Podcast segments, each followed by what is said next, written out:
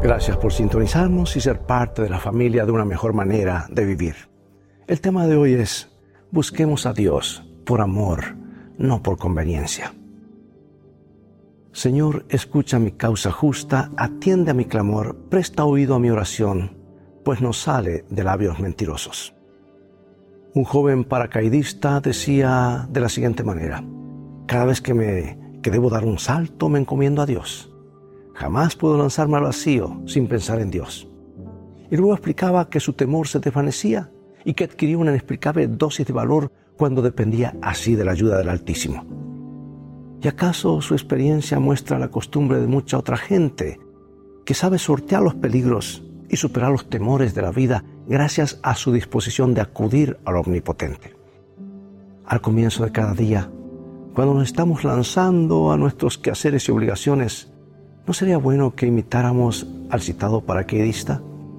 Después de todo, ¿qué somos frente a Dios sino criaturas indefensas, necesitadas del poder divino? Sin embargo, a menudo nos creemos tan capaces y poderosos que hasta nos parece que podemos prescindir de Dios.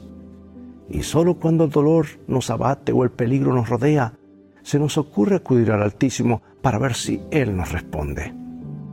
¿Pero es acaso Dios un amigo a quien hemos de buscar tan solo en la hora de la emergencia?